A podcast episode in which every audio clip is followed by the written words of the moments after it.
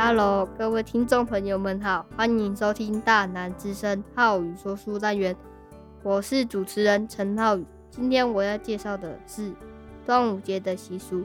端午节就在这个礼拜，有哪些习俗呢？划龙舟是端午节的一项重要活动。传说爱国诗人屈原跳江后，许多人都划着船，你追我，我赶你。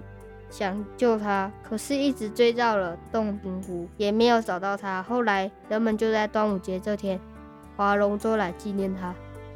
吃粽子，粽子是端午节的必备食物，家家户户都会泡糯米、洗粽叶、包粽子。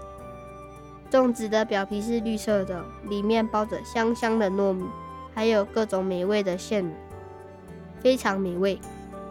带香包，香包用彩色的丝线和碎布缝成的，里面装着多种草药混合而成的香料。